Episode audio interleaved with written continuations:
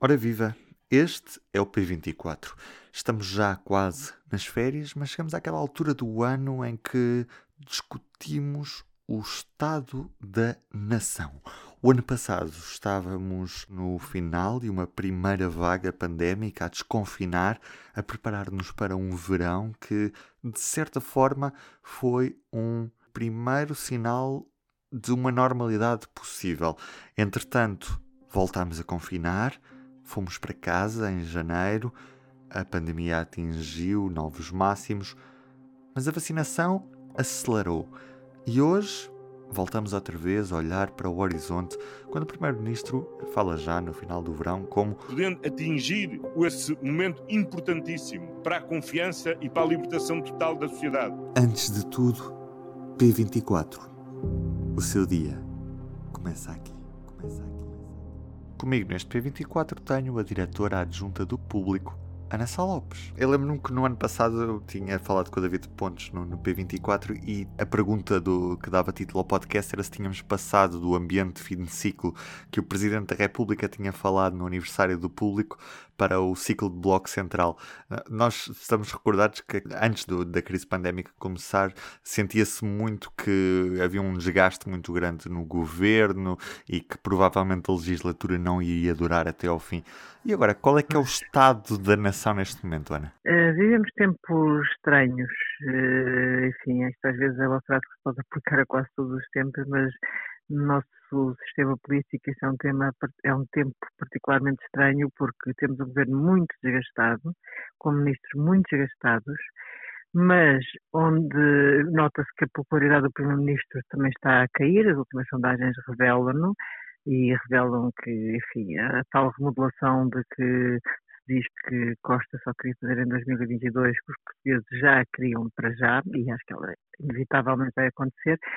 Mas depois temos um, um, um, caso complicado, que é, à direita é um deserto, não é? A oposição tradicional direita, eh, o CDS praticamente não existe e o PSD tem muita dificuldade em passar numa mensagem que ninguém sabe ao certo qual é, não se consegue entender.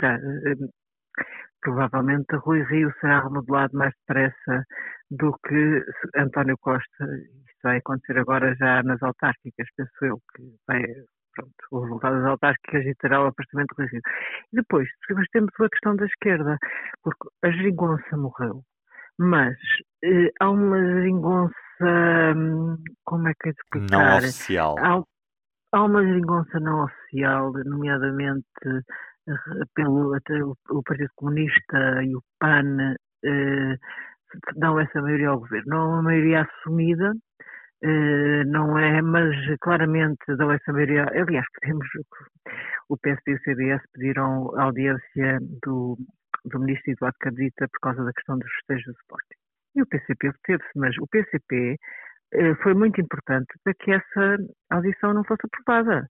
E o deputado António Filipe justificou de que ele podia estar a vulgarizar as ideias do ministro ao Parlamento. Portanto, isto, só, isto mostra como o PCP, de facto, não quer eleições antecipadas, não vai fazer tudo para aprovar o próximo orçamento. E penso que, em termos de, de fim de. Há, há um clima de fim de ciclo, mas esse ciclo não é para já. Esse fim de ciclo não será para já. Eh, porque o PS continua a ter nas sondagens uma porcentagem muito elevada, obviamente que falava ao 10 não está nunca na maioria absoluta, mas para um partido que está quase há seis anos no governo, pronto, é uma porcentagem de facto muito elevada. E, e, e este desgaste é um desgaste que não tem não tem contrapartida eleitoral, não tem contrapartida, ou seja, não há uma queda do PS havendo esse desgaste e com tantos ministros desgastados e com tantas eh, questões na opinião pública que se calhar se algumas destas coisas, agora estou-me a lembrar da nomeação do, do próprio Presidente do Conselho de Administração do Banco de Fomento do gestor Vitor Fernandes, que está hum, envolvido no novo banco e no processo de Chico Vieira, é considerado suspeito de dar informação privilegiada. Se isto fosse com o governo do Pedro Santana Lopes ou com o governo do Pedro Passos Coelho, caiu o Carmen Trindade. E não passa nada em Portugal. Aqui não se passa nada, não se passa nada de facto. Eu acho que não se passa nada em muito porque eh, no tempo em que tanto Passos Coelho era Primeiro-Ministro, como Pedro César Lopes era Primeiro-Ministro, só para referir estes dois, eh, porque houve outros casos, Cavaco Silva também, haviam oposições fortes, haviam de facto oposições fortes. E neste caso não existe. O Bloco de Esquerda, que enfim, descolou no, do governo, já não faz parte da geringonça, mas também não quer, eh, não acredito que o Bloco vá aprovar o próximo orçamento, mas não quer dar a ideia, com medo de vir a ser prejudicado e evitar as eleições, não quer dar a ideia de que é responsável por uma crise política, portanto também está ali numa situação de meias tintas. Uh, portanto, é um tempo, é um tempo de facto estranho. Acho que vivemos um, tempo em que temos uma, um déficit de oposição uh, inacreditável. Não me lembro de, de, de, um déficit de oposição a este nível no país, sinceramente. Quer dizer, uh, mesmo com Sócrates havia mais, havia mais oposição porque é uma coisa, uma coisa interessante. Mas agora não há de facto, e, e, mas, mas obviamente que a situação está, está no, no, no, no governo não vai, não vai acabar, não vai haver crise política, não vai haver nada disso, ao, ao contrário do que há 20 anos fez António Guterres quando se demitiu por ter perdido as autárquicas. Isso não vai acontecer. António Costa que vai ganhar as autárquicas e não foi só porque ter perdido as autárquicas, foi porque havia uma situação complexa no governo e também era minoritário. Mas neste caso não há, neste caso de facto é uma geringonça informal. Portanto, vamos continuando assim, eh, lentamente, eh, e acho que acho que, é, acho que não, é um, não é um grande estado para a nação, mas não sei qualquer alternativa ao fundo do túnel. Uhum. E o que é que explica, por exemplo, que António Costa consiga ou queira manter ministros que nesta altura em, na praça pública estão já, e perdoa-me a expressão, uh, de certa forma queimados, não é, na opinião pública, como por exemplo Eduardo Cabrita. Se nós recordarmos quando foi talvez a maior crise dos governos de António Costa, que foram os incêndios de Pedrógão Grande, António Costa resistiu até ao fim a remodelar a administração interna Constância Urbano de Souza, mas até ao fim. Eh, obviamente que foi Marcelo Souza que acabou por quase obrigar àquela remodelação. Só que Constância Urbano Souza não era uma pessoa importante para António Costa, e mesmo assim ele defendeu até ao fim. Eduardo Cabrita é. Eduardo Cabrita uh, é uma pessoa absolutamente íntima de António Costa, desde o tempo da faculdade, fizeram carreiras políticas sempre juntos, sempre ele foi secretário de Estado quando António Costa foi ministro.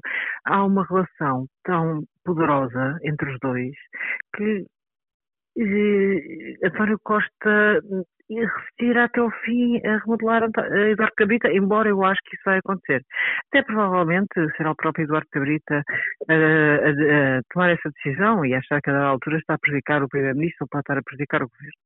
Mas, eh, mas de facto, e depois António Costa tem uma noção eh, o que o clima político ajuda a ter, não é? Eu já dizia, é uma pessoa bastante autossuficiente, mas perante o deserto da oposição, ele sente-se totalmente autossuficiente, acha que pode fazer eh, o que quiser.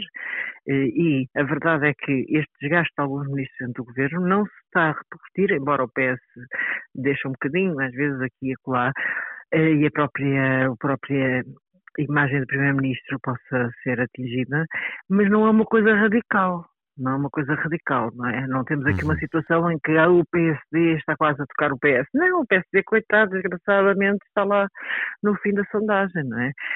No fim, está no, enfim, tem os seus mínimos olímpicos para um partido que, eh, que teve o peso que teve em Portugal várias vezes. Até que ponto é que António Costa, ao estar a manter estes ministros, não é uma forma também de funcionar como para-raios, ou seja, distrai as atenções do, do, de tudo o resto, fixando naquelas... Tens razão.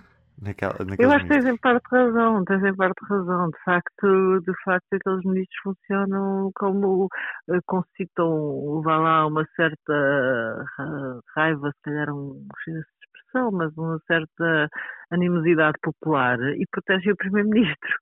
e protege o Primeiro-Ministro, mas, mas penso que isso vai acabar, a remodelação acaba, vai acabar por acontecer. É uma coisa de. Depois das autárquicas ou antes? Eu, mas sem informação, porque claro, sem informação claro, claro. escrevia. Uh, eu acho que António Costa vai remodelar antes das autárquicas, sinceramente. Acho que António Costa vai. O Congresso do PS é no fim de agosto. Uh, eu não admirava que antes do Congresso do PS. Que o, Congresso é essencialmente para, para dar um, um ânimo para as autárquicas. É, vai servir essencialmente para uma grande ação, ação de campanha autárquica. E eu não admirava que António Costa remodelasse uns, uns dias antes do Congresso e aparecesse já no Congresso com o governo renovado com, e com, com novo ânimo. Isso, admito que isso seja possível. Embora, enfim, ele é que, só ele é que sabe. Cá estaremos para ver. Muito obrigado. Ah, obrigada, Ruben. O debate do Estado da Nação terá acompanhamento, como sempre, ao minuto em público.pt. Eu sou o Ruben Martins. Estarei de regresso amanhã. Até lá. Público fica no ouvido.